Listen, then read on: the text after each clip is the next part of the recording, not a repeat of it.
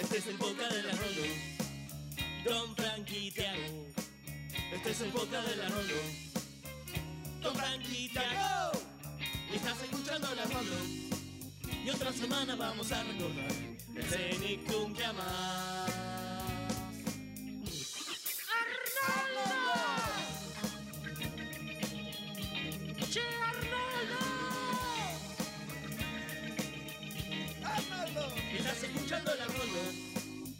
De esto nos va a quedar cabeza de balón. Yago. Frank, Ya vamos a comenzar. el Arnoldo Podcast. Buenos días, hombre pequeño. Ah, hola. Ah, ¿Cómo va todo? A un lado, malandrín. Oye Arnold. Hola, ¿hay alguien ahí, amigo?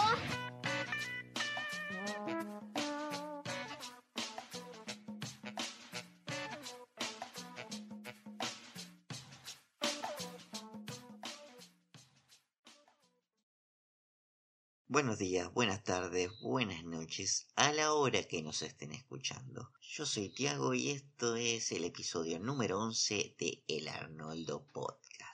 Aquí desde la cuarentena estamos transmitiendo. Estoy con mi muy buen amigo Frank. ¿Qué tal, Frank? ¿Cómo va, Tiago? ¿Todo bien? Todo bien acá, eh, encerrado. Como todos. Exactamente, como todo el mundo. Pero bueno, no, no hablemos de, de coronavirus. Ya creo que la gente debe, debe tener bastante con, con eso. Así que bueno, va- vamos a, a lo que nosotros hacemos, que es hablar de Hey Arnold. ¿Qué te parece? Sí, sí, sí, porque ya demasiado deben tener todos con, con el tema en cuestión. Así que bueno, eh, saludamos naturalmente a todos los que están del otro lado y te doy pie para que comences con tu columna semanal, ¿no? Vamos a comenzar con lo que en una semana. Antes podríamos disculparnos por, por la demora en este capítulo. Bueno, siempre surgen imprevistos. Pero nada, eso, ya estamos de vuelta. Sí, em, problemas técnicos que suelen surgir y que bueno, uno nunca está salvo de esas cosas.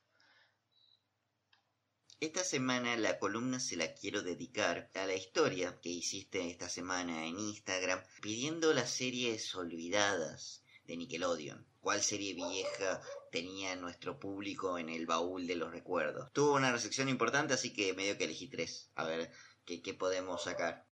Bien, está buena la idea. ¿Qué serie has elegido para este, este bloque? Seleccioné tres, medio al azar o medio las que tenía ganas de hablar yo, básicamente. que fueron My Life Like a Teenage Robot. Acá en latino se llamó simplemente La Robot Adolescente, un título un tanto más amigable. Después eh, Cubix. Cubix yo lo tenía en un grato rinconcito de mi baúl de los recuerdos. Eh, y también Generación O.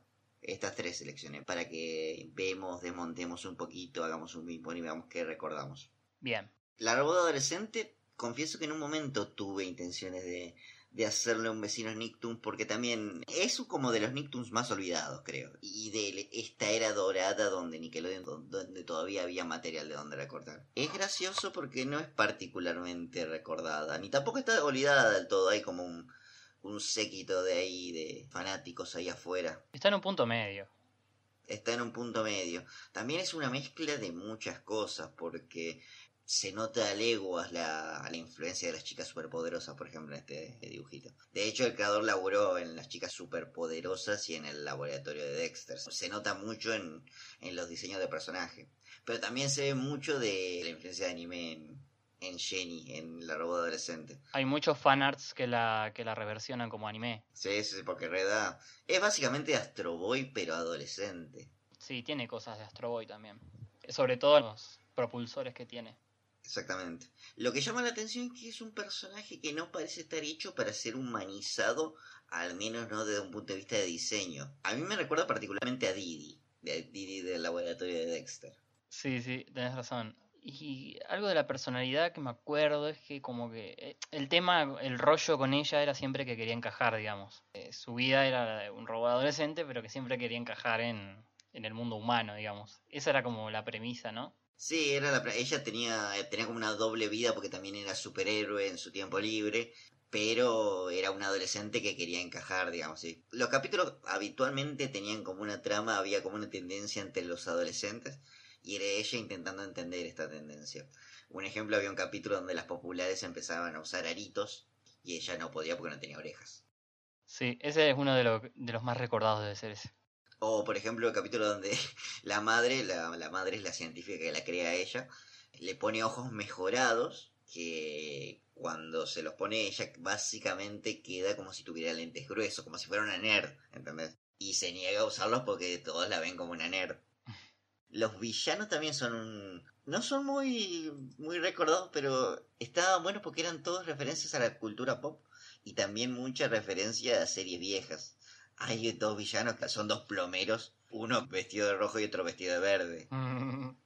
Hay uno que es una rata en blanco y negro, con, con manos como si fuera de guantes. Sobre todo lo que más recuerdo también era el arte de- del background, del fondo. Tenía un, un- un estilo muy particular. Aparte era como, buscaba ser futurista, pero a la vez tenía cosas como de los 50 y los 60. Mezclaba todo eso, ¿sí viste? Sí, sí, aparte, medio que los malos siempre estaban como en un tono más sepia y los que eran los protagonistas tenían colores más vivos. Sí, sí, sí. Tanto así que, qué sé yo, la, la ropa de los amigos, la mayoría era roja o el mejor amigo que tenía el pelo rojo, pe- pero, los villanos no pasaba esto, era todo mucho más apagado. Y me acuerdo de los amigos también, eran los vecinos. Eran los vecinos, de hecho el primer capítulo era los vecinos descubriendo a Jenny o descubriendo que su vecina, la profesora Wakeman, tenía una hija. Creo que si mal no recuerdo, es el primer corto salió en eh, OGA Cartoons. Eh, Sí. Salió de ahí la del adolescente, si no me equivoco, ¿no? Sí, salió de ahí exactamente. Y es más, el título creo que era Mi vecina, la robota adolescente.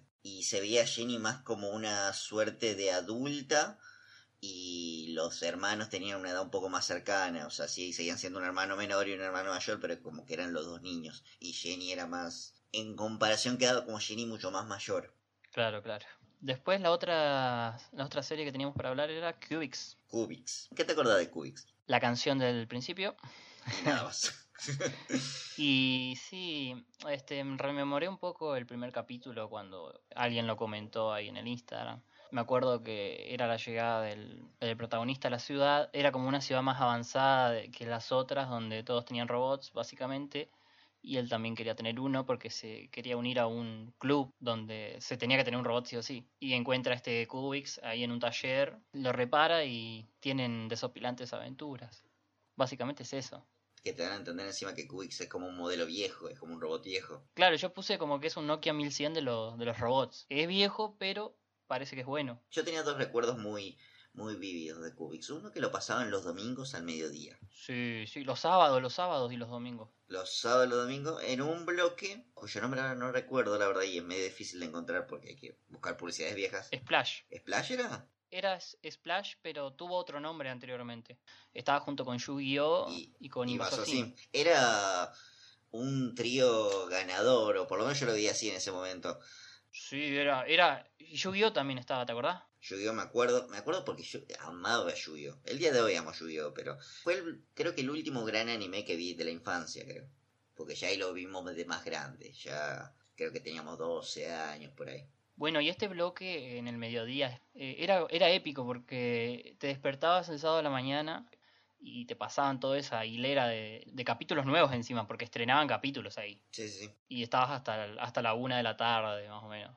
Re- Recuerdo que fui muy feliz cuando maratonearon cada una de estas series. Cuando hice el maratón de Yu-Gi-Oh!, hice el maratón de Cubix y después de Invasor Sim. También es una combinación media rara porque, a ver, Yu-Gi es un anime, Sim es un Nicktoon y Cubix es una cosa rara. Cubix en realidad no es yankee, sino que es un dibujo coreano que lo doblaron a- a- al inglés. Es, es muy raro. Eh, No es original para Nickelodeon, digamos. No, no, no. Cubix no envejeció nada bien, vos lo ves los diseños de los personajes ahora o el CGI que usaban y da miedo. No, son malísimos. Es como un juego beta de Play 2, ni siquiera se queda ahí. Sí. Eh, era como una especie de homenaje también o referencia hasta al cubo Rubik. Creo que se tenía, se podía desarmar y armar con, con tenían distintas formas, ¿no? Era como esa la habilidad del robot. Sí, él se desarmaba y se convertía en distintos aparatos. Mayormente vehículos eran, porque como que se convertía en una, en una moto para el protagonista, eh, que le permitía volar, creo que se convertía en un cañón también. Claro, tenés razón, era como un medio un transformer, ¿no? Sí, un poco puede ser. Yo siempre le hice una comparativa más cercana a Medabots. ¿Vos te acordás de Medabots? Algo, sí. Me, me acuerdo que mm, era, era mucho de- del, mundo de los juguetes Medabots. Eh, creo que era mm, Hasbro el que los distribuía. Pues no, era un anime y si mal no me acuerdo distribuido por 4Kids. Debería chequear lo que digo, pero bueno. En Medabots también era, bueno, el protagonista era un niño, grupos de niños, tenían cada uno su robot amigo, compañero. Estaba también el tema de que mm, competían entre ellos en peleas. Era un clon de Pokémon, pero aplicado a, robots. De hecho, los juegos, el, juego de Game Boy de Medabots y es idéntico a Pokémon. Y bueno, ese factor lo encontré yo. Incluso Metavi, que era el robot del protagonista, también tenía esto de que era una baratija, medio una reliquia, y no era el robot de moda. Y bueno, todos los compañeros del aula tenían robots, menos él, Medabots, mejor dicho, menos él. Eh, y bueno, en el primer capítulo compra Metavi. Eh, siempre lo vi más como eso, como dos, dos franquicias que no sé cuál habrá imitado cuál primero. Tengo la teoría de que Cubix era el afano. Cubix igual también sacó un par de juegos para Game Boy y Play 1, que era Cubix Robots para Todos. Y tuvo una secuela que fue para Play 2 y GameCube en 2003 que fue Cubix Robots for Everyone Shadow Down, como Redark. Eh, ¿Te parece si pasamos a la última caricatura de este segmento? Em, que es eh, Generación O. Tengo Generación que decir O. que mm, me gustaba mucho este, este último y que tuvo solo tres episodios. Eh, una única temporada. Única temporada con tres episodios, de los cuales este, no podemos hallar casi nada. Unos pocos capítulos subidos en pésima calidad a YouTube, en latino. En inglés no he buscado, pero no se encuentra mucho porque tampoco hay edición en DVD de los capítulos y creo que salió un único VHS que ni siquiera tenía los 13 capítulos. Eh, Así que es una, una serie muy difícil de, de ver. Creo que esta es la más olvidada de la que hablamos hoy. No, Cubix para mí le Eh, gana. ¿Le gana en olvido? Sí, le ser. gana, le gana. Eh, ¿Te acordás de que iba a Generación O? Generación O era una, una chica, la protagonista era Molió, que era, era, era líder de una banda de rock muy popular, o sea, ella era muy popular en toda la nación. Y creo que tenía nueve años. Y bueno, eh, de ahí va, la premisa era esa. Cómo era el día a día de una chica lidiando con la fama y con los conflictos habituales de una niña de nueve años. O una Hannah Montana, pero sin la doble identidad. Exactamente. Me acuerdo que tenía, bueno, la banda estaba conformada por un bohemio bajista, un canguro baterista y la prima de ella que era media rockera, que era la rubia. Ah, la prima, pensé que era la mejor amiga. Creo recordar que es la prima, pero bueno, está en los VHS perdidos, no sé si lo descubriremos en algún momento. Estaban los padres de Molly, el mejor amigo y el hermano, que era como el antagonista, el que siempre la trataba de hacerla caer. Ah, ¿cómo que se llamaba? Lars. No, Lars era el de Rocket Power. Creo que era vos, tal vez. Sí, era el típico hermano cara de verga. Sí, sí. ¿Y el mejor amigo? El mejor amigo Chad. Sí, me vas a acordar el mejor amigo de, de Clarissa lo explica todo. Sí, puede ser, tiene un aire. Tiene un aire. Capítulos que recuerdo de esta caricatura era uno donde el hermano justamente le filtraba un tema donde la chabona tiene una rima que era las mujeres crean, los hombres babean y medio que se crea una fisura ahí entre chicos y chicas a lo largo del capítulo. Me acuerdo, me acuerdo muy bien de, esa canción. Otro que recuerdo era el que moja la cama, que tienen que ir hasta la Casa Blanca para tocar en un recital para un político. Bueno, y este la termina manipulando con esto de que ella moja la cama y nadie lo sabe. Y al final ella lo termina explicitando en una canción para que la dejen de extorsionar con eso. Yo lo que recuerdo también había un capítulo donde... eh, no va de esto el capítulo, pero había un gag en el que ella accidentalmente entra a un concurso de imitadores de ella. Y termina quedando en tercer lugar, que es una referencia a la leyenda, no sé si es cierta o no, de que Elvis Presley en un momento entró a un concurso de imitadores de Elvis- de Elvis Presley y quedó en tercer lugar. muy buena. O también había otra que era un capítulo donde ella decía una frase que había escuchado decirle a un guardia una vez, eh, una frase que no significaba nada, que creo que era cuidado con el Melvin. Y la loca al final de un recital lo tira como una frase.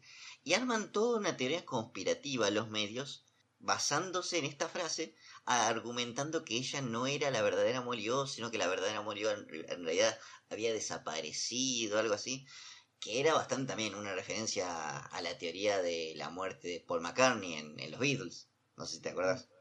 Sí, sí, me- eh, esa teoría es, es una de las más famosas alrededor de- del mundo y, y de la historia de la música. Y este capítulo que vos estás contando no me acuerdo nada y la verdad que me dan una gana de volver a verlo. Tengo miedo de que te decepcione. No sé, eh, después Pero de esto bueno. lo voy a buscar. Dale, dale. Eh, antes de cerrar el bloque, vamos a hacer una mención especial por haber mencionado una serie que era de Cartoon Network, que era Jacobo 22. ¿Te acordás de Jacobo 22? Me acuerdo la, únicamente la propaganda que era que repetía todo dos veces y que en realidad ni siquiera pasaba, es una serie. No, rara vez pasaba. Era más la vida de un chico eh, siendo el hermano del medio. Y a veces Sí. tenía medio como aventuras un tanto particulares. Creo que en un capítulo se, él es amigo de un científico que le presta una máquina del tiempo. Era una serie difícil de agarrar porque recuerdo que lo pasaban solamente los domingos. Y temprano me parece, ¿no? Sí, temprano. Lo recuerdo muy a la par del, dibu- del dibujito de Betty la Fea. Puede ser, en esos horarios donde mm, capaz que los pibes comían o estaban en una, hora que se salían a jugar, no sé, medio que no se arriesgaban mucho. Pero bueno, vamos a dejar hasta acá eh, esta nueva sección que ¿cómo la bautizamos? ¿El baúl de los recuerdos? Lado, lados B Eh, de Nickelodeon. lado B, Lado B. eh, Lado B puede ser. Lados B. Lados B. Lados B. Lado B, los olvidados de Nickelodeon.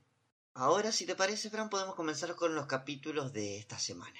Bueno, los capítulos que tenemos para esta semana son, por un lado, Benchwarmer en la banca en latino y por el otro lado a Culture, falso amigo eh, para nuestra zona geográfica. Pero bueno, vamos a empezar con el primero de ellos, que es Benchwarmer en la banca, mal traducido, que Benchwarmer vendría a ser como calientabancas en realidad, un apodo que se le suele poner a los suplentes en los equipos, a los que se dedican a ser suplentes básicamente, como Arnold en este capítulo. Sí, a, a los que, como yo, en mi infancia, que no nos ponían nunca a jugar y nos dejaban ahí, Sí, sí. la banca. Sí, sí. Em, tenemos que estos dos episodios fueron estrenados el 21 de octubre de 1996. Y este primero fue escrito por Jonathan Greenberg, eh, escritor que ya lo tenemos de dos capítulos anteriores, que fueron Qué calor y El campamento. Mm, Dos capítulos que en lo particular no me gustan, así que medio que ya va ganando ficha para mi escritor menos favorito de la serie, por lo menos hasta ahora. Eh, Jonathan Greenberg va a continuar en la serie hasta el final. Este, así que vamos a tener varios capítulos para tener un criterio sobre él. Pero hasta ahora viene medio flojeli. Y este me parece que sigue esa línea. Pero bueno, vamos a empezar con el capítulo en sí. ¿Cómo comienza el capítulo? Eh, nuestro capítulo comienza en el gimnasio, aparentemente no sé si de la escuela o del club, y están Arnold y Gerald en el equipo de básquet. Eh, Vemos que hay varios personajes sin nombre. Está Robert ahí, está, está Stinky también, pero aparte hay dos o tres personajes sin nombres que se ve que constituyen el, equipo de básquet. Eh, Gerald le dice a Arnold que, que bueno que por fin los dos están en el mismo equipo. Y Arnold dice como que en esta liga cualquiera puede jugar. Es todo muy inclusivo aparentemente. Así es, parece que los chicos están... Es la primera vez que los vemos jugar a este deporte, al básquetbol. Ya lo habíamos visto jugar al, al béisbol, al fútbol americano, si no me equivoco también. Pero el básquet, hasta ahora cero. Y es la, creo que es la primera y única vez que los vemos jugar. Al parecer están jugando para este YMMES Team, que parece ser una parodia ahí al- a la YMCN. Y sí, como dijiste, están todos ahí en, eh, en una liga donde todos pueden jugar supuestamente, de manera oficial si se quiere, no es un no es amateur, sino que bueno, juegan para un club. Sí, es la, es la primera vez que lo vemos jugando un deporte que no sea callejero, que no sea eh, en la calle, que no sea en el parque, digamos. Están en un club. Claro, están en un club que parece ser de regata, eh, por lo que vemos en los en la iconografía y en, este, en las paredes, en el gimnasio. Bueno, ¿qué pasa ahí cuando los chicos están por comenzar el entrenamiento? Se nos presenta un personaje regular, el entrenador Wittenberg, es de esta su primera aparición. Es otro de los mis personajes adultos favoritos. Tiene creo que más o menos ponerle un capítulo por temporada especialmente dedicado a él. Esta es su primera aparición y aparentemente es como el nuevo entrenador del equipo. Se nos presenta, se presenta ante los chicos y también presenta a su hijo Tucker. Y establece desde el minuto cero que toda la estrategia del equipo se va a centrar en pasarle el balón a Tucker. Se ve que quiere que, que, el hijo eh, se luzca. Así es. Tenemos la aparición de dos personajes este, nuevos. Uno va a ser muy recurrente y el otro es la única vez que lo vamos a ver a Tucker, el hijo. Y claro, la, estrategia pensada por el entrenador es pasársela al hijo, que a los chicos ya les resulta medio incómodo porque ellos tenían otra idea sobre jugar para un equipo. Y bueno, pasamos a una rápida secuencia de entrenamiento donde se nos va a mostrar cómo es que van a llevar a cabo esta, esta estrategia. Vamos a, escucharlo. Bien, ahora vamos a empezar la práctica. ¡Muévanse! Y ahora, Arnold, pásale el balón a Tucker. Gerald, Pásaselo a Tucker. Stinky, pásale el balón a Tucker. Buen pase a Tucker. Arnold, excelente pase a Tucker. Arnold. Gerald, muy, muy bien. Stinky, un gran pase a Tucker. Muy bien, vamos a cambiar aquí y empiecen a pasárselo a Tucker. Buen pase. No driblen demasiado, solo pásenselo a Tucker. No tienen ni que driblar, solo pásenselo a Tucker, eso es. Buena atrapada, Tucker. No se queden soñando. Pásenselo a Tucker. Qué tipo insoportable el entrenador. La verdad, escuchando este audio se me hizo redenso.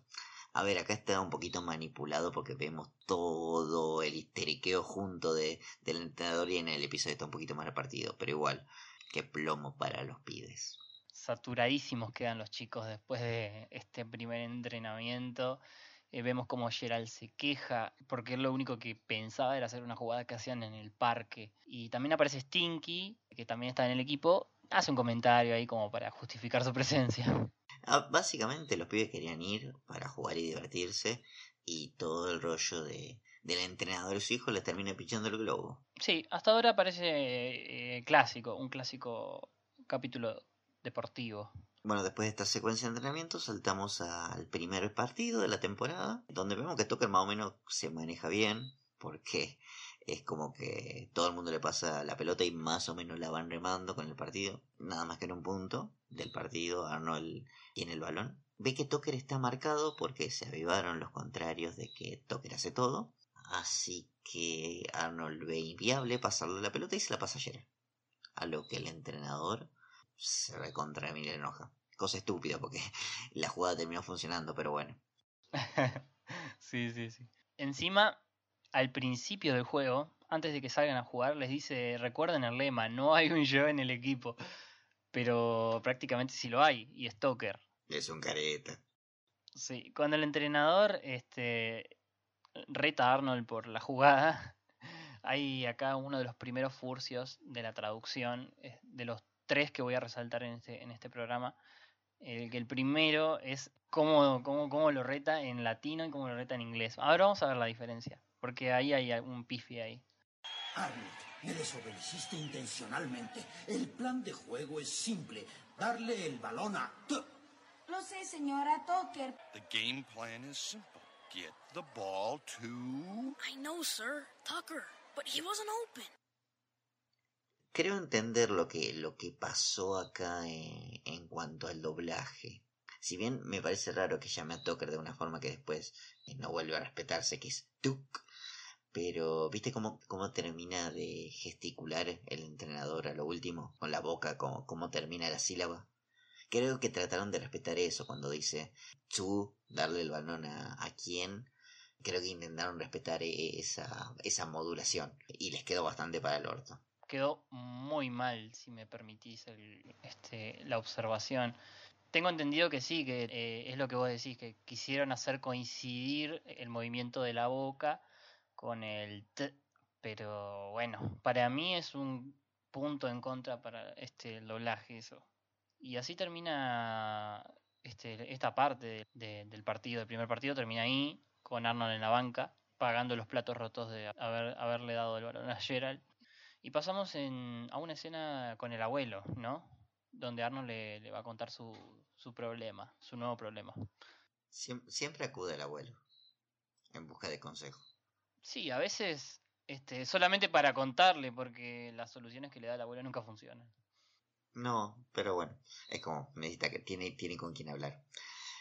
Eh, le dice que va a dejar el equipo de básquet y el abuelo le pregunta por qué, le extraña y le dice no, porque me mandaron a la banca porque le- no le pasé la pelota al hijo del entrenador. Y el abuelo hace lo que siempre hace, que es intentar expresar un argumento, un punto, contando una historia suya que en general no tiene nada que ver con la vida de Arnold ni con el caso de Arnold, pero bueno, le cuenta de su vida en el zoológico. Es más, en un punto medio que se encierra en su propia historia. Le cuenta, le cuenta que limpiaba elefantes. No, que él quería ser trapecista en un circo, no en un zoológico, en un circo.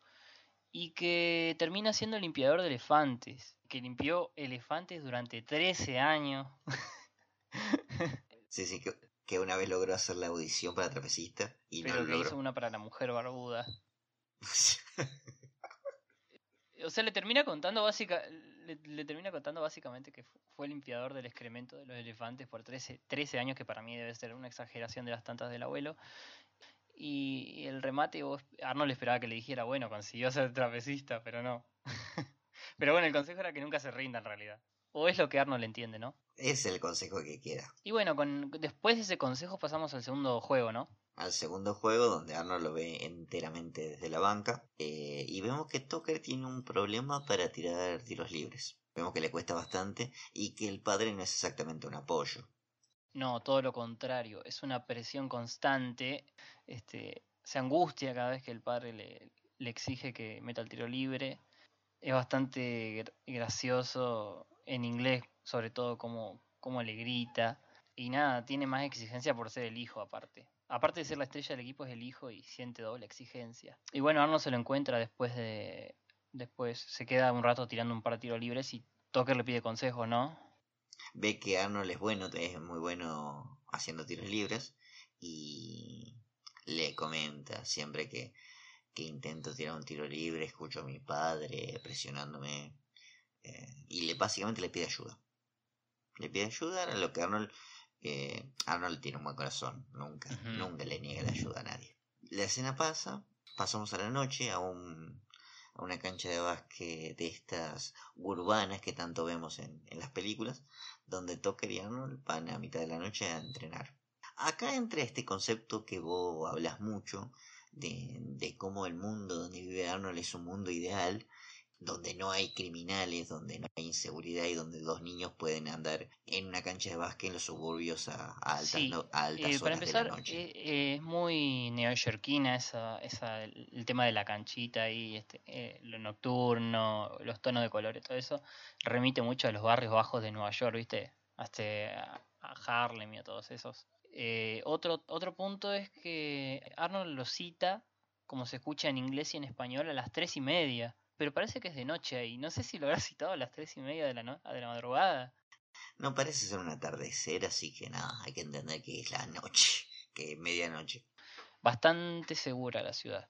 Teniendo en cuenta que Arnold ya tuvo ahí experiencias Sí. malas, este, es curioso. También lo vemos ahí en esta faceta que es como un pequeño gurú del básquet, resulta ser Arnold, porque eh, empieza ahí con cuántos puntos tiene la, la pelota y... Le vende tremendo chamullo, tremendo chamullo.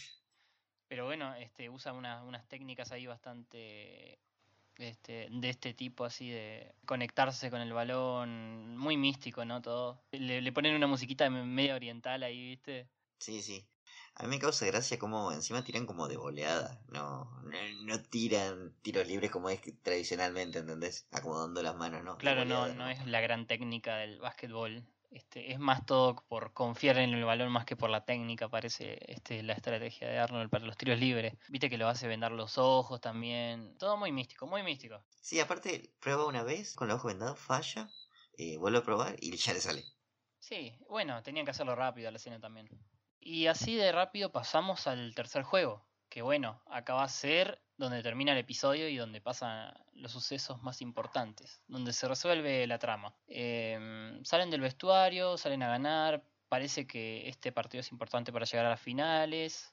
La charla motivacional del entrenador es no fallen, no fallen los tiros libres sobre todo. es como ver en el capítulo este en el que se hacía cargo del equipo de americano, de fútbol americano, donde estaba Bart, algo así es. Sí, sí, es muy similar al episodio. Bueno, acá tenemos que Tucker tiene la oportunidad de probar todo lo que le enseñó Arnold, de, tirar confiando en el balón. Y vemos que le, le, da resultado, que logra invocar todos los tiros libres. Se ve que lo cagan a full a Tucker, boludo, porque tira un montón de tiros libres, boludo. Sí, se ve que Tucker la rompe toda. Eh, le funcionó a la perfección la técnica que le enseñó Arnold. Está teniendo un partido sensacional. El entrenador lo felicita. Le pregunta dónde aprendió y le pregunta si practicó solo. Y Tucker, como buen traidor, mira a Arnold y le dice, sí, sí, entrené solo. Qué cara de verga. A lo que Arnold eh, se decepciona, pero medio que está por ahí nomás. Sí, no, no tampoco se hace tanto problema. Tiene una cara medio resignada, pero como... Eh. Creo que, no, creo que en el fondo se lo esperaba nuestro buen amigo Arnold. Ahí el entrenador lo manda a buscar una toalla, en una parte muy graciosa que dice Arnold. Sí, sí, sí, no. Los nombra a todos y Arnold para que le alcance la toalla. Sí, vos a la banca, Gerald detrás. Vos Arnold, traemos la toalla.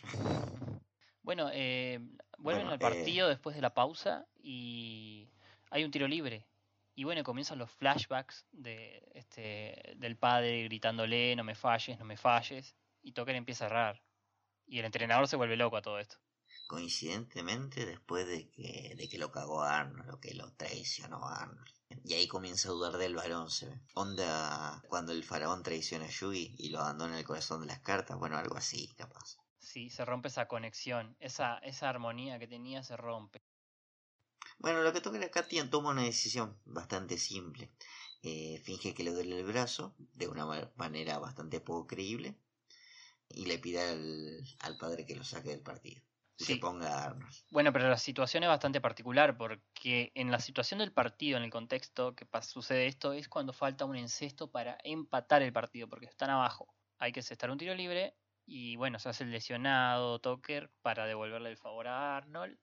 Le pide que entre, el entrenador se vuelve loco, dice que no, que no es parte del equipo, que es un vago y qué sé yo qué más. Eh, y bueno, Tucker lo convence. Que no tiene honor. Sí, sí. Como que era un rebelde, ¿viste? Era todo lo que estaba mal Arnold, supuestamente. Y bueno, nada, Tucker y los demás lo convencen, como que entre todos le hacen presión. Sí, le da la oportunidad, Arnold entra como en el patio de su casa y encesta.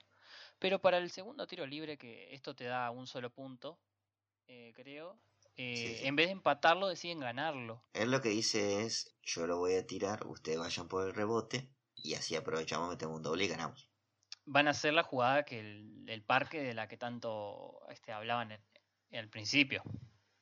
Hay un chiste muy gracioso de cuando Arnold invoca el primer tiro libre que este, festejan y, y Tucker levanta el brazo y el padre lo mira como, eh, ¿no estás lesionado?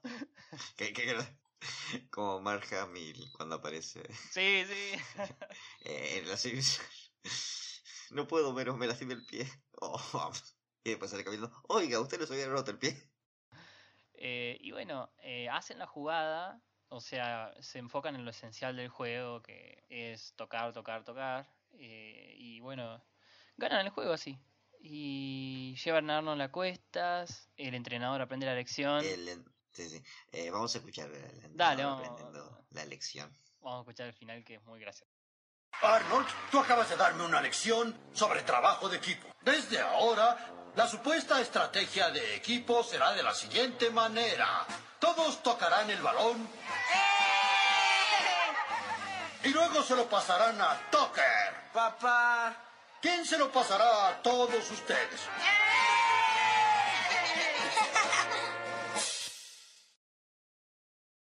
Bueno, y así termina este episodio. Eh, la verdad que es de los episodios más flojos. Muy simple. No quiero usar la palabra mediocre, pero es mediocre.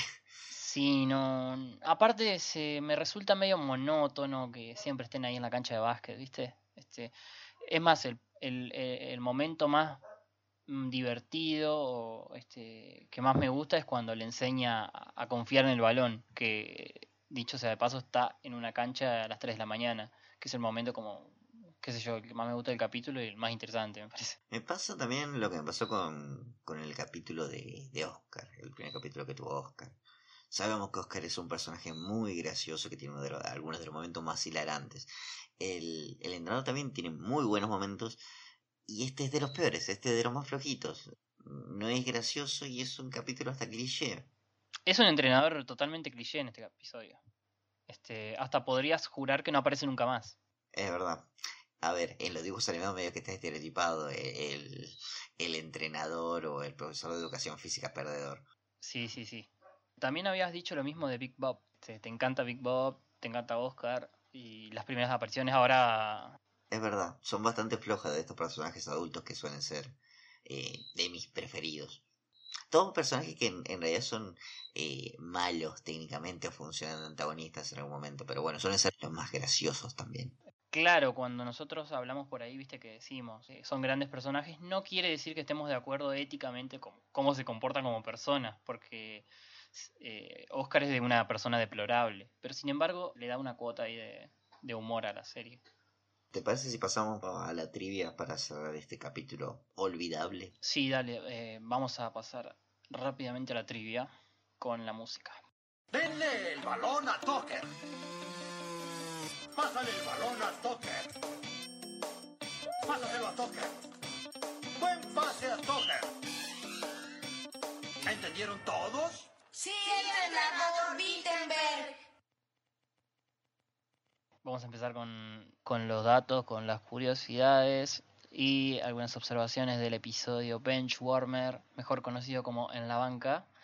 Y el primero que te voy a tirar, pequeño Tiago, es sobre el actor que interpreta, el actor de voz que interpreta al entrenador Wittenberg en inglés, que es Jim Belushi o James Belushi. ¿Quién es James Belushi? Te preguntarás vos. Bueno, yo también me pregunto y averiguando descubrí que es hermano de Josh, John Belushi, el difunto John Belushi, que era uno de los Blues Brothers, ¿te acordás? De la película de los 80. De los Brothers, sí. De los hermanos Caradura. Los hermanos Caradura. Creo que ya lo nombramos en un episodio anterior, los hermanos Caradura, ¿te acordás? Sí, sí, los nombramos hace poco. Si bien es una película que, me, que disfruto muchísimo, me remiten a Drake y Josh. Ya es como inevitable. Sí, sí, están bastante apegados a nuestra memoria, más que nada por este, ese homenaje que le hicieron.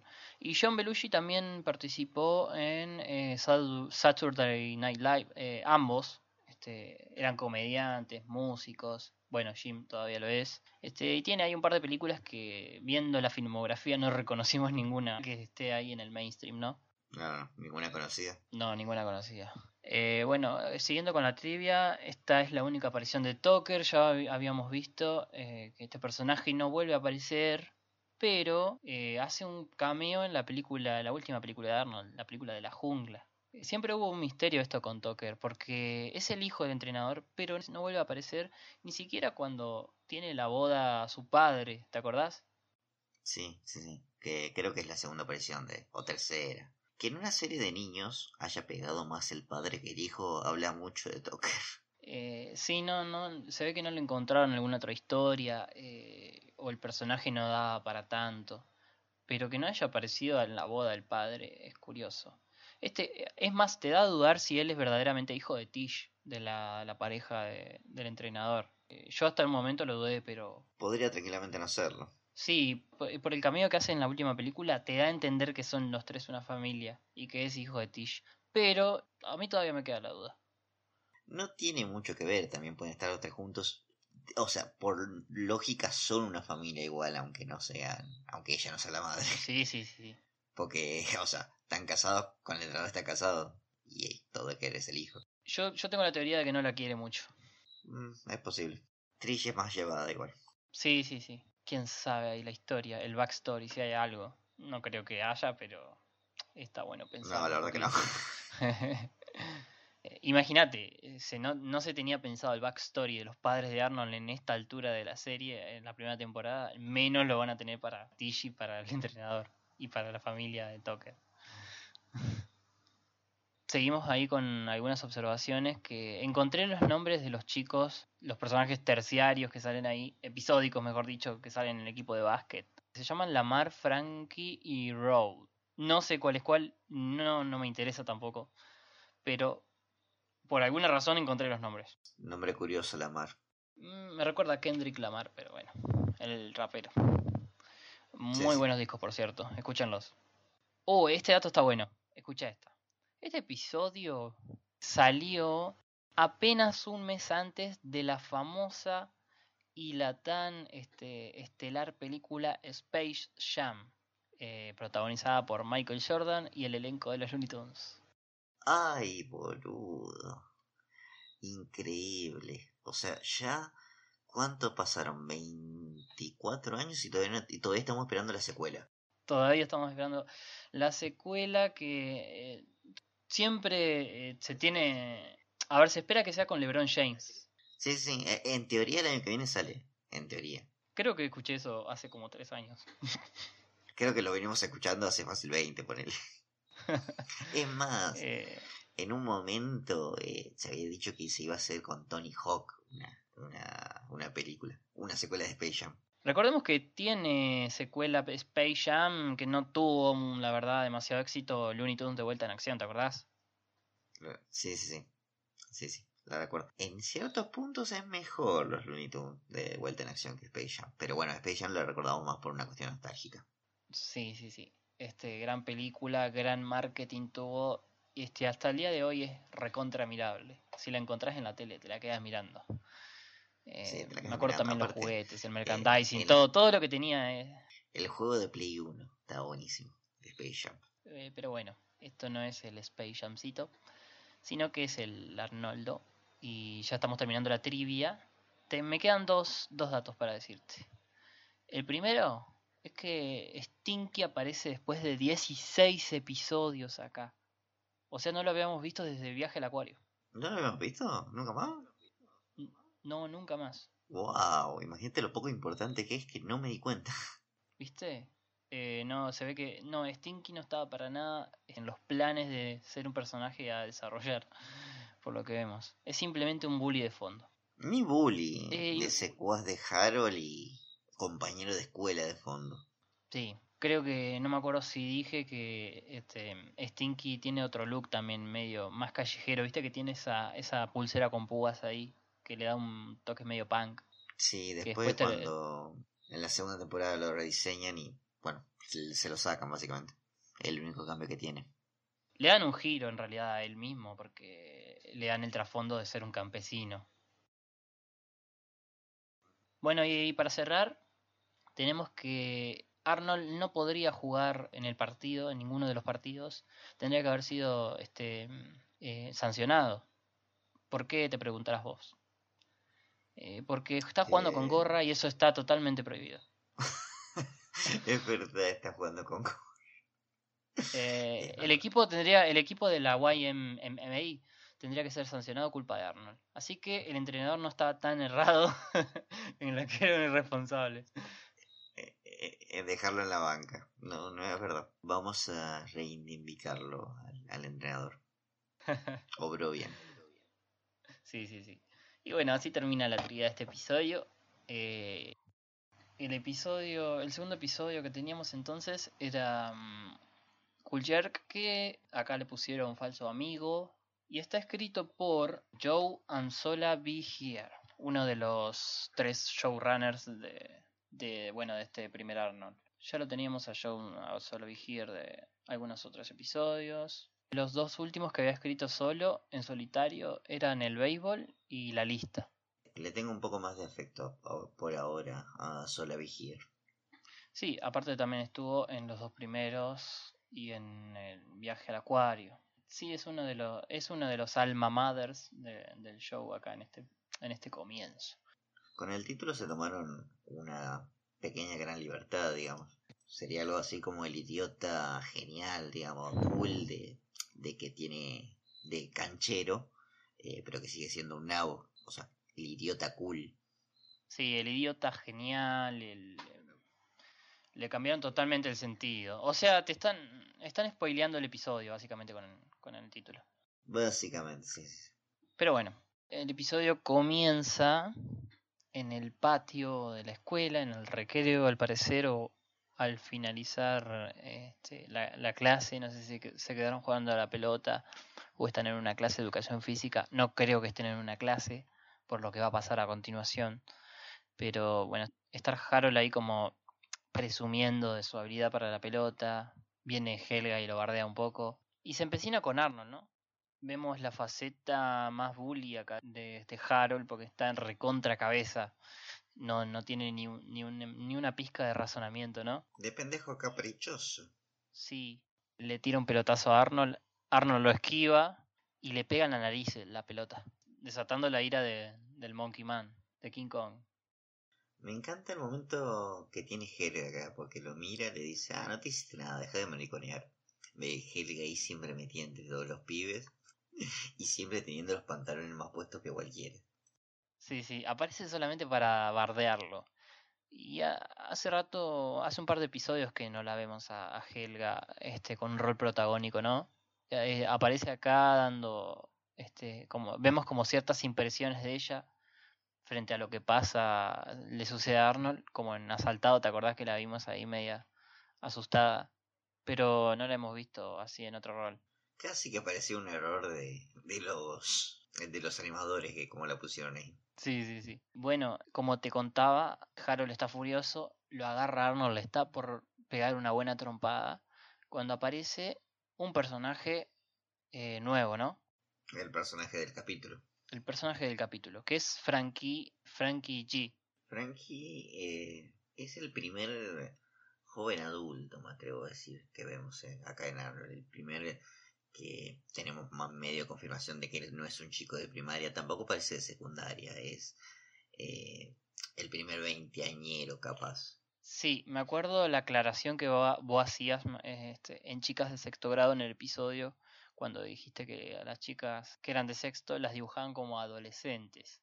Bueno, acá Frankie también tiene otra una apariencia más adul- adultesca, pero en este caso sí es un adulto. Parece rondar los 20 por lo que se nos aparenta en este episodio. Y tiene un look ahí medio eh, motoquero, de los 50, el, el copete bien, bien peinado de, del que tanto hablaba Skinner. Easy Rider, volvemos a Easy Rider de Peter Fonda. Sí, sí, sí. Está en esa onda, Frankie, ¿no? Y lo salva Arnold del aprieto de que Harold lo cae a palo. Le dice, lo volvés a tocar y te mato, básicamente. Y lo invita a, a Arnold a dar un paseo. Cosa que ya me parece media, media ahí media incómoda porque un mayor metiéndose en la escuela y llevándose a un niño en un recreo eh, no es de lo más family friendly. No, no. A ver, está el tema de que aparentemente Frankie es alguien como conocido eh, del barrio, digamos, porque todos los pibes lo ubican. Pero igual, igual. Es como que no sé. Yo de chico me acuerdo que lo tomaba como, ah, bueno, es capaz que es medio un vecino. Es común de chico ir a, ir a jugar a la casa del vecino, ¿entendés? Sí, Algo sí, así sí. lo entendí. Eh, bueno, pero parece ser que todos lo tienen como buen tipo, por buen tipo. Es como el tipo más genial, el que todos admiran. Claro. De grande ahora lo veo con Sí, otros sí, ojos. sí. Totalmente. Y bueno, eh, Arnold acepta la invitación y lo sube a su motocicleta. Curioso que tenga un, un- un casco para Arnold con la forma de la cabeza del Justo, justo. Justo, justo, muy sospechoso.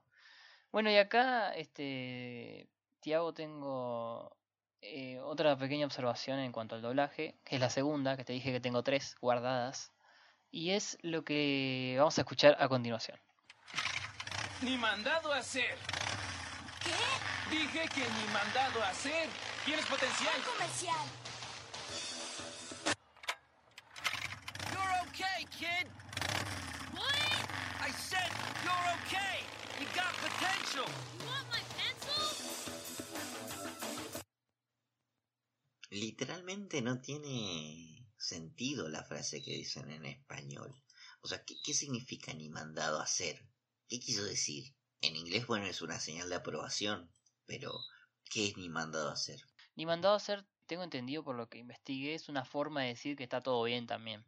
No sé cómo se usa, en qué contextos, en qué país lo usan. No sé si en México dicen ni mandado a hacer, pero acá y en la mayoría de los países creo que no sé. Eh, ojalá nos contesten esta pregunta algunos de los oyentes, si usan el ni mandado a hacer, los que no sean de Argentina. Eh, para mí fue un error bastante burdo porque le dice, you are okay, you have potential, tenés potencial, y en vez de potential, eh, Arnold entiende my pencil, my pencil, que es como mi lápiz. Eh, un malentendido es. Por el ruido de la moto, básicamente, es el chiste. Pero le podrían haber dicho, eres, tú eres genial o algo así, y que Arnold no entienda eso, no, no, no entendí, no entiendo esta decisión de doblaje. Muy mala. Se ve que ni siquiera este, se esforzaron. Eh, lo leyeron y lo dejaron así, me parece a mí. Bueno, el capítulo, ¿cómo continúa? Tenemos que simplemente pasó la tarde, están todos los chicos a, a las afueras de, de la casa de Arnold, esperándolo. Sí, sí. Y nada, Arnold no le da la gran importancia. Eh, dice, no, es un buen chico, pasamos un buen día y capaz mañana nos juntamos de vuelta. Hasta ahí parece todo relativamente normal. Sí, lo curioso es que los chicos esperan como que les cuente algo, algo grandioso, ¿viste? Como que eh, estuvo con la persona más cool del planeta, que les cuente algo genial y Arnold los baja un poco, le dice, no, eh, es un tipo piola y nada más. Todos se van re decepcionados y Gerald ya empieza a mostrar ahí un poco de incomodidad con esto. Al día siguiente vemos que está yendo a la escuela, Gerald y, y Arnold. Y ahí, bueno, Gerald le tira el primer indicio de preocupación y en parte, y en parte celos. Arnold le dice, me parece que vos estás medio molesto porque hay alguien más genial que vos en el vecindario. A lo que Gerald le dice, no, no, eso es imposible, le dice. Y, bueno, justo cae Frankie, se, cae Arnold, perdón, a la escuela y acapara toda la atención por juntarse con Frankie. Sí, lo, lo victorean, le dicen, ah, ahí viene Arnold, el amigo de Frankie. Es como, wow, es alguien ahora Arnold. Claro, son todos, este, medio, son unos caretas, son los, los pendejos. Y nada, cae Frankie justo antes de que, cuando toca el timbre para entrar a, la a clase, son las 9 de la mañana, porque entran a esa hora, ¿no? Cae un chabón a la escuela a las 9 de la mañana y le dice, bueno, che, vamos para allá. Y Arnold le dice, como, tengo que ir a la escuela. Y se le caga de risa y dice, dale, que tenemos que, cosas que hacer. Y Arnold decide irse con Frankie. Acá de grande uno lo ve como la piñada señal de alerta, pero de pibe también no, no seducía esa idea de, bueno, che, un día no vamos a la escuela y nos vamos de parranda a, a cualquier otro lado. Acá Arnold se ratea. Tenemos que es el, la primera vez que Arnold se ratea. No va a ser la última. La primera vez que igual eh, termina haciendo algo ma- algo malo sin que la mala influencia sea Gerald también. Es otra persona en este, en este caso. Ajá, sí. Y eso es lo que le molesta también un poco a Gerald. Pasamos a una gran secuencia. Una secuencia con una gran música. eh, y Arnold y Frankie haciendo cosas de motoqueros. Y me encanta también esta secuencia eh, porque aprovechan para mostrarnos nuevos lugares de la ciudad. A mí me encanta el look de Arnold. Eh, también, eh, cómo se le cambia con el casco. Nos muestran, por ejemplo, la cafetería que te estaba diciendo. No la conocíamos, esa cafetería, que después en la serie va a ser este recurrente. Este, nos muestran ahí las calles por donde andan. El arcade, también no lo habíamos visto el arcade. Ah, Eh, Arnold jugando al pinball. eh, la máquina de fotos del arcade. ¿Qué más tenemos? Tenemos ahí que van a amenazar a un mecánico ahí. a negociar. Pero bueno, sí. Me estás garcando, loco. Básicamente le estás diciendo, mira esta bujía que me vendiste. Tenemos ahí que están en la, en la tienda de revistas. Frankie está leyendo una revista de motos. eh, que mira, si hubiesen podido le hubiesen puesto una Playboy. Pero. Y Arnold está leyendo un cómic que se llama Weird Space. Debe ser alguna parodia. No sé si a vos se te ocurre alguna. No, no es una parodia específicamente nada. Podría ser Star Trek por, por la forma de la pistola. Pero no se me ocurre que sea parodia nada en específico. Bueno, después van al cine a ver ahí un- una película que vamos a hablar después en, en la trivia. Y terminan este, el día yendo a la casa de Frankie. Un lugar recontra, re bien representado. Es como, me, me gusta como lo marginal que es. Sí, sí. Este, hay Es un ratas. mm. eh, está lleno de basura, es un callejón. Es un, es un conventillo. Es mi anterior departamento. Sí, sí, sí. Bueno, tenemos que este, Cuando entran ahí a este, al lugar, eh, se encuentran con un par de habitantes medios turbios ahí. Frankie saluda un par. Se encuentran con la, con la dueña, que se la chamulla un poco con el, el tema del alquiler. Y lo tiene también como un buen tipo. Y después entran al departamento de Frankie. Sí, sí, acá ya caemos de lleno de que Frankie es bastante chanto. Sí, sí, este se nos empieza a mostrar un poquito, un poquito más al personaje. Lo vamos descubriendo de a poco junto con Arnold. Arnold se sorprende también un poco, porque viste cuando llegan le dice, acá es donde vivís. Es como que nunca había estado en un lugar tan marginal. Es verdad. Cuando entran al departamento, bueno, es medio distinto a estar luqueado eh, como acorde a Frankie, es distinto al exterior, viste que es todo un desastre. Y ahí tiene un, un alto departamento, lleno de pósters, de, tiene la cama ahí, parece ser un monoambiente. En realidad se ve la puerta ahí una cocina, tiene unos altos parlantes, está recontra re bien ahí el chabón. Y, Sí, sí, está armadísimo. y están otros personajes también, que parecen ser los amigos, la pandilla. Le presenta a su pandilla. Es, es buenísimo el chiste de los nombres. Está Johnny D, Philip D, Joey C y Chaz. Que me causa gracia porque Chaz está vestido bastante más concheto. Y en inglés es británico. Se le, se le nota el acento británico. Sí, sí, sí, sí. Es nuevo, ¿viste? Dice. Eh, Sí. Acá, acá hay, hay algo curioso, es que este Frankie le dice que se ponga cómodo. En inglés le dice que le va a traer una Yahoo. Es la primera vez que le se nombra la bebida esta. No sé si en latino se lo decía. Bueno, Arnold está ahí en un departamento desconocido, rodeado de personas mayores, que le elogian la cabeza de una manera muy, muy extraña. Se pone muy, sí, medio, me- media turbia esta parte. Eh, la música, este párrafo aparte, la música se escucha bastante bien este, en el idioma original, obviamente por cuestiones de audio, pero es muy buena. Eh, se escucha un jazz ahí medio fusión. Arnold lo reconoce, se conoce todos los datos técnicos de los aparatos que tiene Frankie este, y le pregunta cómo consiguió todo eso. Que Frankie le dice que si se esfuerza puede tener lo que quiera. En realidad le dice, básicamente, le dice que si se esfuerza puede obtener todo lo que quiera. En latino, específicamente, uno de los consejos que le da es que tenga sus propiedades en orden. Cuando en inglés dice prioridades. Ah, mira vos, ese error no lo tenía, no me di cuenta. Yo pensé que cuando ibas a nombrar las decisiones, los errores de doblaje, te ibas a referir a esto. Mira, bueno, lo agregamos a la lista entonces a este. Muy accidentada el doblaje en este episodio.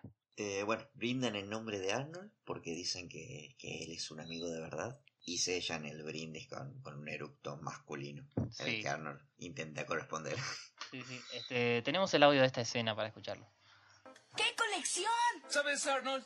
La mayoría de los muchachos de tu edad no aprecian esta música. ¿Y qué sistema? ¡Es asombroso! Disco compacto triple con sobremuestra de 28 bytes. Microtoner. Bocinas de 3600 vatios. ¿Dónde las consigues, Frankie? Puedes tener lo que quieras. Solo hay que trabajar duro, planear las cosas y tener tus propiedades en orden. ¡Genial! Chicos, un brindis por el nuevo amigo Arnold, que sí conoce el significado de la amistad. Le dice que sí conoce el significado de la amistad. Este, qué manipulador, ¿no? Sí, está manipulando a un niño, o sea, es lo más, como lo más bajo que puede hacer. Me, me está, eh, estos, estos chabones, este, no sé qué pensás vos, pero me causan aún más este asco que Oscar, porque si bien Oscar era uno solo, acá son cinco tipos aprovechándose de un, de un niño. Para mí es bastante incomparable, digamos, en el sentido de que Oscar no hay justificación tampoco para Oscar. No, no, no, Eh, pero A ver, peor es esto. Lo que pasa es que Oscar, en cierta forma, él es así con todo el mundo. Él caga a todo el mundo para beneficio propio y sin entender que está haciendo algo mal. Estos pibes son criminales. Adrede engañan a alguien para poder salirse con la suya, para poder hurtar en este caso. Exactamente. Que en realidad todavía no lo sabemos en el capítulo, en el desarrollo del capítulo. Estamos adelantando un poquito la trama, que la mayoría ya sabemos. Pasamos a que pasó la tarde, termina la tarde, ¿no? Y lo deja en la casa y está Gerald esperando. Que resulta que tenían planes para patinar, lo estaba esperando el pobre Gerald. Y bueno, Arnold se había recontra olvidado, porque está remanija con la tarde que pasó con Frankie. Acá también se deja ver un, un aspecto de Arnold que me parece bastante fundamental y que en la serie no se vuelve a tratar. Eh, y que nosotros también lo tocamos muy superficialmente. Arnold lo que le plantea a Gerald es que él no lo va a entender nunca porque él tiene hermanos, tiene con quién con quién pasar. Va- vamos a coincidir primero que el, el lazo fraternal es muy especial, muy distinto al fraternal y, y al de la amistad y a cualquier otro. Es como, es un compañerismo muy distinto. Puedo entender que un niño, hijo único, cuyos padres fueron lo, lo abandonaron, entre comillas, eh, haya necesitado una figura que sea alguien más cercano a un amigo y no tanto un padre como quizá pudo ser el abuelo, ¿entendés? Como necesidad de un hermano mayor y que sienta envidia por eso de Gerard. Y que Gerard a su vez también está bueno porque que, que nunca se haya cuestionado eso, porque más adelante conocemos Jimmy, a Jimmy O, más adelante conocemos la relación que tiene con Gerald, que es la típica también entre hermanos. Y es un, un aspecto muy bello que no se trata realmente mucho de Marvel, que está presente, digamos, en la serie, pero nunca se explota bien, bien. Eh, sí, est- este descargo que tiene Arnold acá, eh, también hice la misma observación que, que vos. Le brinda a Arnold otra faceta más este, que no habíamos explorado aún, que era cómo se siente él dentro de, de, este, de su familia, si siente que le falta algo, siente la ausencia de los padres o no. Habíamos visto, bueno, que tenía cierta reminiscencia con lo material, pero no, no conocíamos esto de cómo se sentía con respecto a ser hijo único dentro de esa, de, esa familia que tiene él muy especial. Pero bueno, este, tenemos el audio del, del descargo que hace Arnold con Gerald, ¿lo podemos escuchar? ¿Qué te con Frankie? Bueno, él es mi amigo. ¿Cómo que es tu amigo? Ni siquiera lo conoces. Claro que sí. Mira, Arnold, estuve hablando con mi amigo Funsi y él dice que Frankie es una mala compañía. ¿Cómo que mala compañía? Él lo dice y eso es todo. Y si eres listo, aléjate de él. Sabes, Gerald, tú tienes suerte. Siempre has tenido un hermano mayor, pero yo no. Y por primera vez en mi vida tengo a alguien mayor a quien imitar. Alguien que me estima, aunque sea un niño. Y creo que tú deberías estar feliz por mí. Y en cambio estás celoso. No es cierto, viejo. ¿De qué hablas? Ya me oíste. Estás celoso. Creí que tú me apoyarías.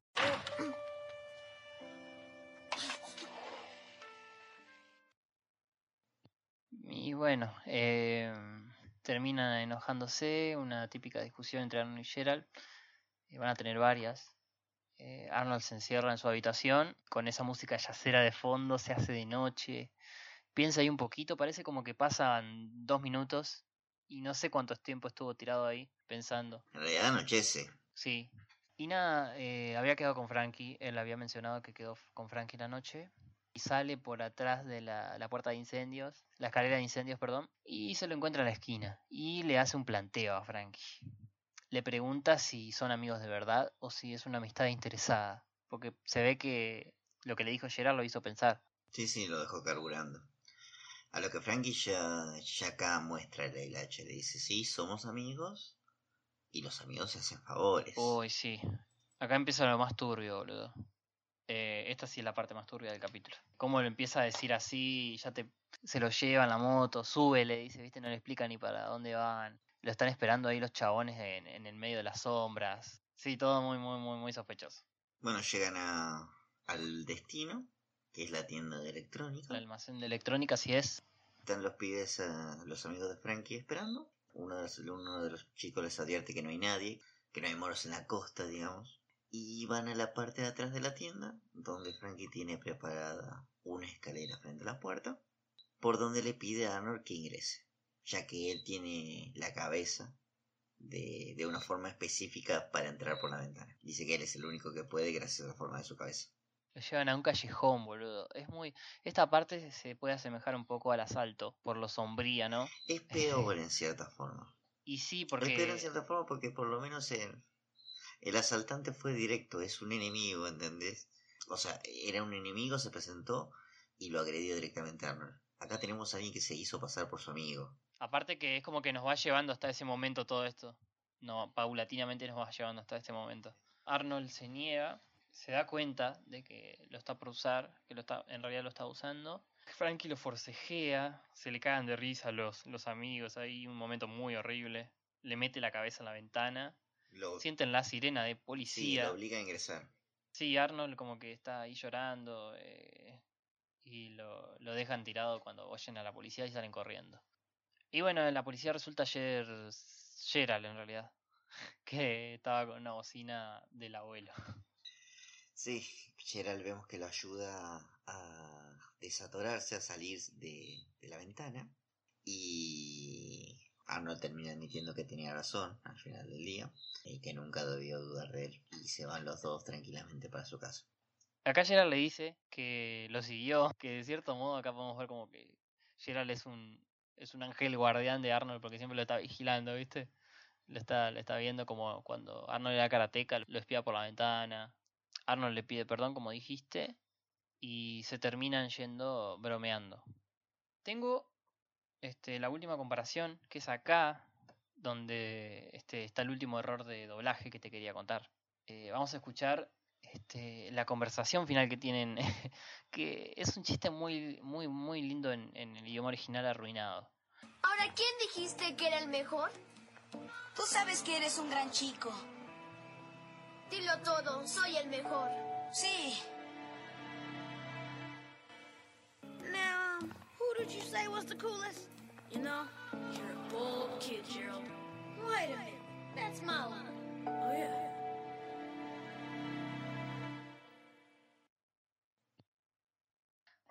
Este creo que es el peor de todos.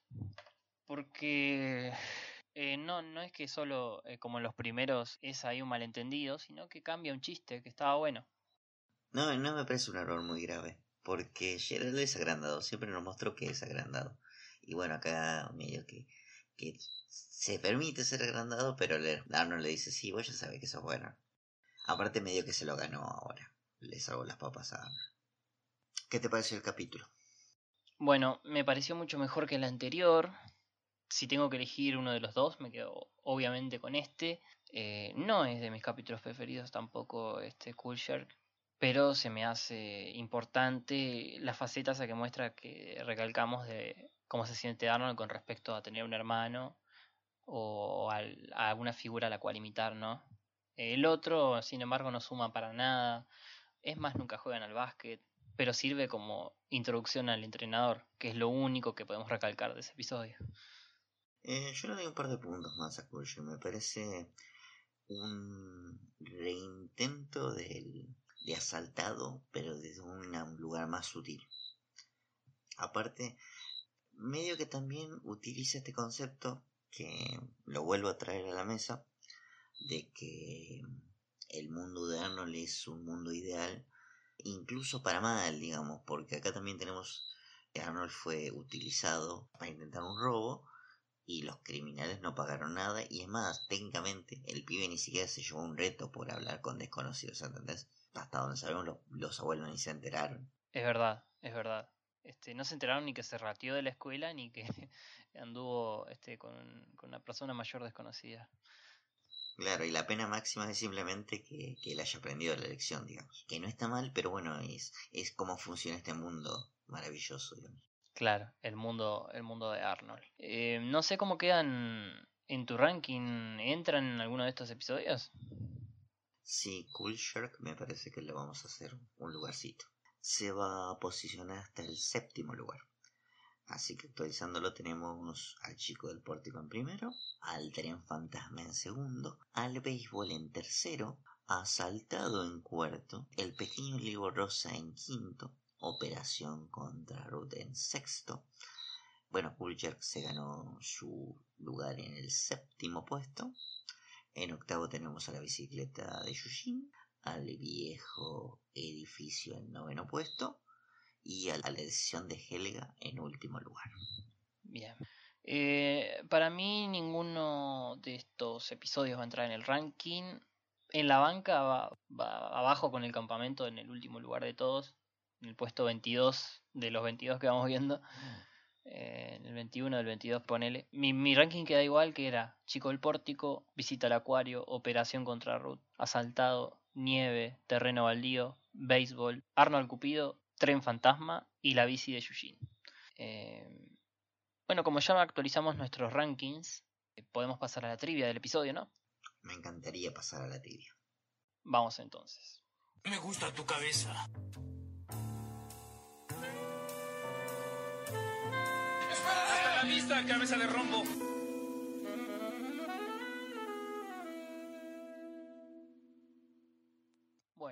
Vamos con la trivia del episodio Falso Amigo, o mejor conocido como Cool Jerk. Eh, en realidad conocido como Falso Amigo, pero bueno. Vamos con este, los datos y curiosidades y observaciones del episodio. El primero es que la voz de Frankie en el idioma original, que es bastante peculiar. Ahora vamos a escuchar un poquito. What are you talking about? Of course I'm really your friend, Arnold. Esa voz eh, en inglés es la voz de es la voz de Rocco y este hace de la comadreja de Cactoc también. Curiosos papeles, disímiles también. ¿La comadreja de Cat Dog? ¿Cuál era? El chiquito que siempre estaba tenía curitas por todos lados y se juntaba con los grasosos. Ah, Ah, la ardilla, sí, la ardilla sí. voladora era, ¿no? ¿O no? Era una comadreja. No, no, no. Eh, no, no. Eh, no me acuerdo qué era ahora. Pero sí, sí, recuerdo su timbre de voz. Recuerdo que, que se quiere unir a los, a, los, a los grasosos en un momento. Sí, sí. Ya, ya vinieron a mí Eh, otra gran serie Cactoc que seguramente va a estar en, en Los Vecinos Nictum eh, en alguna edición, ¿no? Eventualmente sí. Genial, genial. Eh, bueno, siguiendo con observaciones, tenemos que Arnold cuando juega al arcade, entre todas las máquinas modernas de esa época que hay, juega al pinball, que es un poquito más clásica. Tenemos que Arnold, para los 90, Arnold es vintage y le gustan las cosas de otra época anterior, ¿no? Este, si a nosotros nos gusta lo noventoso hoy, a Arnold en esa época le gustaba lo de los 50, los 60, el jazz, sobre todo. Sí, ten en cuenta que jazz, ya Dinos Pumoni, gospel. Sí, sí, eso es todo de Arnold. Sí, sí, sí. Eh, hablando de música de los 60 y, este, de vintage, tenemos que el episodio, el, nombre del episodio, Cool Jerk, es una canción de 1966 de los Capitals. Y de ahí se saca el título de Cool Jerk. Canción que ha sido reversionada miles de veces por distintos artistas. Y nada, péguenle una escuchada, está buena. Se ve que es muy conocida por allá, por más, más que nada en Estados Unidos.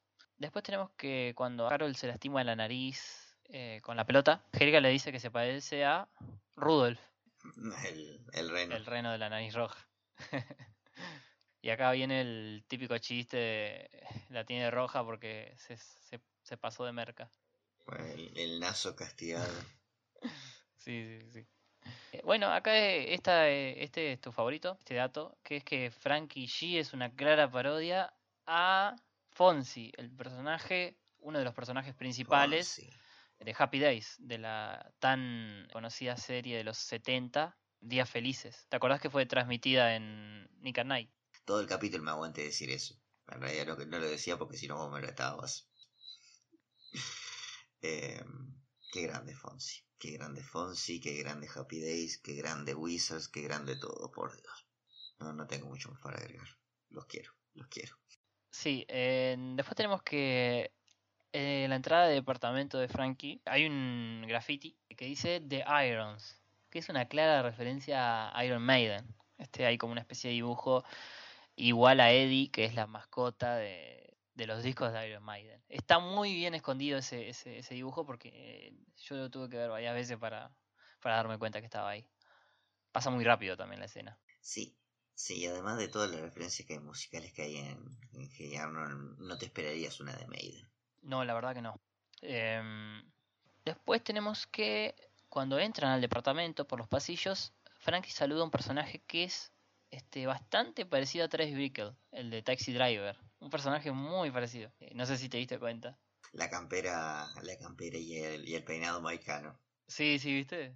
Entonces, Eh, muy buen, muy buen detalle. Bueno, eh, los últimos dos que tengo, Tiago, eh, son eh, la película que fueron a mirar, que habíamos dicho que la dejamos para la trivia, que es eh, The White One, una de las tantas películas de Marlon Brando en esa época de los 50, más específicamente del 53. Está Marlon Brando y Lee Marvin, la clásica película de motoqueros, ¿no? Eh, la otra era Easy Driver. Ah, Easy Driver, ¿te acordás? Que habíamos nombrado Easy Driver. Eh, y acá está The Sí, White One. sí. Bien. Eh, pensé que tenía dos, pero tenía ese solo. Así que de ahí termina la trivia, compañero. Una trivia breve, pero muy bonita. Sí, así que podemos pasar a hablar de los doblajes destacados de estos dos capítulos. Tenemos tres. ¿Sabes cuáles son? Supongo que los personajes de episódicos que vimos hoy. Tucker, por un lado, y eh, su padre. Así es. Eh, y Frankie, no sé si lo nombraste. No, no, Tucker y su padre, y bueno, el tercero iba a ser Frankie. El primero es el entrenador Wittenberg que vamos a nombrar, que es interpretado acá por Juan Felipe Preciado, que ya lo teníamos a Juan Felipe, lo habíamos nombrado Preciado, como el doctor Hiver, como el director Warts. Sí, de hecho la voz que usa acá es bastante similar al señor Watts. Creo que después cuando vuelve a aparecer el entrenador le cambian la voz. Sí, sí, se la cambian, se la cambian. Después tiene, no sé, tiene acá papeles como Rey Vegeta de Dragon Ball Z. ¿El Rey Vegeta habla? Sí, sí, capaz que en la nueva película de Broly habla. Lo tiene ahí. Porque no recuerdo, no recuerdo ninguna escena en la que hable, así que supongo que debe ser la Dragon Ball, la película de Broly que se hace poco. Que ahí tiene varias escenas y, y habla, así que... Bueno, y Felipe Preciado también tiene hace voces adicionales en Arnold siempre. Después tenemos a Eduardo Garza, bueno, que este es más conocido y hace a Toker. Que Eduardo Garza es la voz de que. es mitológico. Eduardo Garza es un titán del doblaje. Director de doblaje, es un director de doblaje también bastante prestigioso. Sí, sí. Eduardo Garza es la voz de Krillin. Este, creo que es uno de sus papeles más conocidos. Y más acá en el tiempo, Josh. eh, Drake Josh. Josh, Josh Gara, eh, Ichigo Kurosaki. Ichigo Kurosaki es uno de, es un genio. Francis de, de Malcolm eh, en el medio. ¿Quién más podríamos nombrar? Elmo sabe dónde vives. La típica. Inserte audio de Elmo. sabe dónde vives. Sander, Sander de la casa de los dibujos, ¿te acuerdas de Sí, sí, Sander? sí. Eh, tiene una trayectoria impecable. Aparte es bastante joven. Sí, creo que debe tener, debe andar por los menos de 50 tiene seguro. Eh, vamos a escuchar entonces a los dos en un mismo audio, a Felipe Preciado y Eduardo Garza, como el entrenador y como Toker. Tendrás que poner a alguien más. ¿Qué? No hay nadie más. Sí, podrías poner a Arnold, papá. Arnold, ese chico no sigue las reglas. No es jugador del equipo. Sí, papá, escucha, él es parte del equipo. Él fue el que me enseñó a tirar. Bueno, el otro para destacar es Benjamín Rivera, que hace de Frankie. Benjamín Rivera eh, se me viene a la mente cuando lo escuché a Frankie, uno de los caballeros del Zodíaco, no me acuerdo cuál ahora. Si era el de Pisces o, o era el de Acuario. Creo que era el de Acuario, creo que Camus de Acuario. Senseiya. Eh, después que otras voces tenemos. Bueno, eh, Benjamín Rivera es la voz de Fry, de Futurama, es la primera voz. La primera voz de Fry, es verdad. La primera voz de Fry. Tristán, Tristán de, de, de Yu-Gi-Oh! También tenés razón. Jimbo. Es Jimbo por ahí. Es la voz de Jimbo durante un tiempo. Es Jimbo, es verdad. Eh, número 4 de los chicos del barrio. ¿No es Kabuto de Naruto? Estoy muy seguro que es Kabuto. Sí, sí, sí, es Kabuto. Mm, y también es este Joey Triviani en la versión latina de Friends, en el doblaje latino. Que habíamos hablado de que. ¿Quién carajo ve No Friends sé. en latino? Los que tienen Warner. Friends latino no se mira, muchachos. Cambien, cambien de canal. Se contagian de coronavirus si escuchan Friends en latino. Háganme caso, no escuchen, no, no vean Friends en latino. No podíamos pasar el episodio sin nombrar el coronavirus. Lo hicimos al principio. El cameo. El cameo es necesario. Para demostrar que somos de este planeta, por, por lo menos. Yo ya estoy bastante cansado de los memes del coronavirus, pero bueno, medio que es inevitable porque son fáciles. En este- hoy, hoy ahora son fáciles. Y sí. Ya, eh, dentro de un par de días vamos a ver cómo está el panorama. Pero bueno, vamos a escuchar a Benjamín Rivera haciendo de Frankie para terminar con el doblaje. Oye, Arnold, date prisa. Ya es tarde. Claro que somos amigos, Arnold. Tú eres mi amigo, ¿no? Bien, habiendo escuchado a Benjamín Rivera, mm, vamos a pasar a leer los comentarios del video anterior. Eso fue estupendo, hijo. Es una pena que no pueda pasarlo al aire.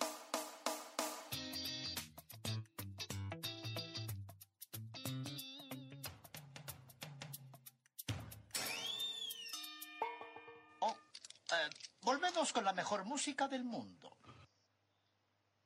Bueno, vamos a leer los comentarios del el podcast anterior, que, bueno, se acumularon un par porque por las obvias razones de, de estar una semana sin, sin episodio, ¿no? Vamos a recordarles a los que escuchan que para que los leamos en esta sección, lo único que tienen que hacer es comentar el último podcast que haya salido. En este caso, el podcast 10, que fue el donde hablamos de Puerta 16 y de Arnold Cupido. Voy a empezar leyendo acá este, el de Ramshit, que nos dice, siempre me hacía muy mal el capítulo de, Oscar, de Arnold Cupido. Qué bronca el señor Cocaya. Avise si quieren ayuda para el modelo 3D de la casa de huéspedes. ¿Te acordás que me había olvidado eso? Sí, yo también me olvidé. Tenemos que anotar estas cosas porque si no quedamos como, como unos colegados importantes.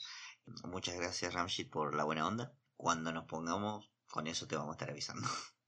Eh, tenemos a Juan Dilán que nos escribe, jaja, lo del comentario de Ignacio me descolocó. El saludo menos esperado por toda Latinoamérica Unida. Esta semana prefiero el episodio del señor Smith. Recuerdo que era uno de mis favoritos por su misterio. Por otro lado, el de Arnold Cupido no logra que sea gracioso el señor Kokoschka. Me da impotencia lo forro que es. Todos quieren cagar a palo Kokoschka. Todos. Igual no trajiste tus nalgas, Juan, así que mal ahí. Bueno, acá tenemos a Ignacio, justamente. Ignacio Dalacorte, este, el amigo de Juandi, que nos dice: eh, No suelo tener capítulos que no me gusten, entre comillas, pero este capítulo de Arnold Cupido me transmite mucha ansiedad por las ganas de romperle la cara a Oscar. Tranca. Ah, se lo merece. Sí, sí, sí. Estamos de acuerdo en eso. Se lo recontra. Sí, se lo, se lo recontra merece, yo. Eh, bueno, Diana Muñoz nos comenta, curiosamente, desde que dejaron de transmitir la serie hasta antes de ver la película de la jungla el año pasado, y de que mi obsesión por la serie regrese a mí, compartimos eso, el adulto del que más recordaba o pensaba era Oscar, pero solo recordaba su aspecto físico, la voz que tiene en el episodio en que Arnold le enseña a leer y su apellido, yo creo que porque siempre me ha gustado cómo suena Kugoshka. No recordaba lo molesto que era. Durante todo el episodio solo podía pensar que Susie debería dejarlo, pero hubiera preferido que el que se fuera de Sunset Arms hubiera sido Oscar. Para mí no tiene mucho sentido que en la película de la jungla siga viviendo ahí si nunca pagaba tiempo y la única que tenía trabajo real de los dos era Susie. ¿Será que Arnold evita que su abuelo lo corra o solo lo habrá dejado por nostalgia? A ver, Oscar repartía periódicos. Sí, no creo que le alcance para el alquiler. Eh, la buena noticia es que eventualmente Susie lo dejó a Oscar, Diana. Así que eh, esperemos que esté feliz con... ¿Cómo se llamaba? ¿Carlos? Sí, Carlos, Carlos. Bueno, esperemos que sea feliz con Carlos. Eh, sí, o con algún otro sujeto que sea buen tipo. Eh, claro, acá Diana hace referencia a la, la, decisión de por qué lo dejaron a Oscar y no a Susie. Pero bueno, debe ser por el, también por el mismo motivo de recordar a Oscar como un personaje gracioso. Y sí, eh, por más que nos pongamos del lado de Susie, la verdad es que Oscar tenía gancho, Oscar tenía más capítulos y era gracioso. Sí, solamente era la mujer de Oscar. Sí, sí, básicamente ese era el papel que le daban a Susie. Pero bueno, sigo con el comentario de Gabo Castillo, nuestro amigo de, del podcast Podría ser peor, eh, que nos dice, muchachada, paso a decir que mi capítulo favorito de los castores cascarrabias, porque hablamos de castores en el Vecinos Nicktoons, era el del castor musculoso, porque cambiaba la dinámica y Norbert era el que peor la pasaba por las boludeces de Dak. Y me causa gracia su cambio en cada capítulo, como el varón castor antes malo, luego bueno, luego malo otra vez. saludos y muy buena radio. Eh, saludos para vos, Gabo. Eh... tiene razón, tiene razón, está bueno lo que dice. Haciendo el último Vecinos Nictums de los castores, vi los, los capítulos del castor musculoso. Se llamaban como películas, Castor Musculoso 1, Castor Musculoso 2 y así. El último, que es Castor Musculoso 5, arranca con una parodia de un cómic viejísimo del Capitán América que es un cómic donde el castor musculoso ayuda al presidente y después se da cuenta que es el varón castor malo. Y así por eso que renuncia a ser el castor musculoso. Pero al final, o a mitad capítulo, se descubre que Norbert amaba ser el castor, el varón castor malo. Y tenía todo un laboratorio donde él planeaba dominar el mundo. Era buenísimo. sí, era, buenísimo, ese capítulo. Me hiciste acordar, sí, sí. Bueno, nos queda eh, un solo comentario. Micaela Caíta Feliz nos dice, me quedé sin podcast para ver. Mentira.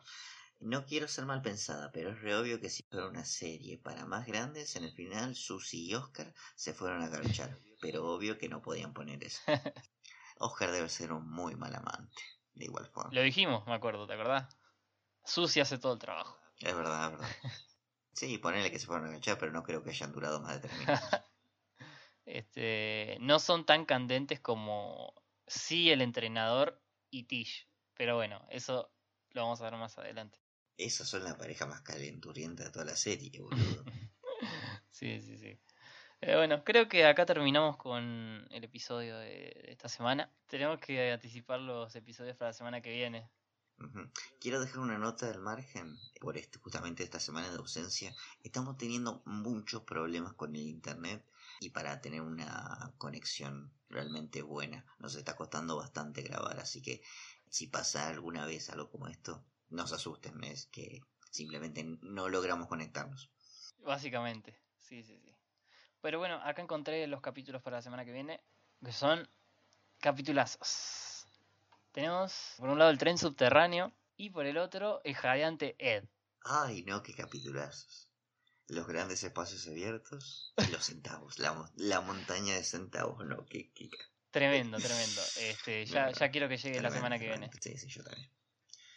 Eh, bueno, ponemos la cortina de despedida. Dale, dale. Vamos con la cortina de cierre.